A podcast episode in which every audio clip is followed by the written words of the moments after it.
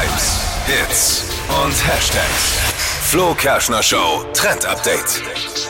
Diese neue WhatsApp-Funktion, die kommt jetzt zum perfekten Zeitpunkt. Weihnachtsfeiern mit Freunden stehen an, Silvesterplanung, Skifahren und, und, und. Ist in meinem Freundeskreis gerade ganz genauso. Und es gibt nichts Nervigeres als eine WhatsApp-Gruppe, in der stundenlang diskutiert wird und irgendwelche Termine und Ideen ausgemacht Oh ja, werden. stimmt. Und jetzt gibt es eine neue Funktion bei WhatsApp. Und zwar kann man in Gruppen jetzt ein Umfragetool erstellen. Ach, bisschen wie Ja, Doodle? wie, bei, wie bei einer Doodle-Umfrage, genau, richtig cool. Man kann selbst die Angaben reinschreiben, was rein soll und dann kann, man eben abstimmen, ob es Termine sind ob- oder Ideen. Geil. Genau, also richtig cool, mega übersichtlich und erspart einem wirklich stundenlanges Rumgeschreibe. Ja, ja, oh, ich hasse diese Chats.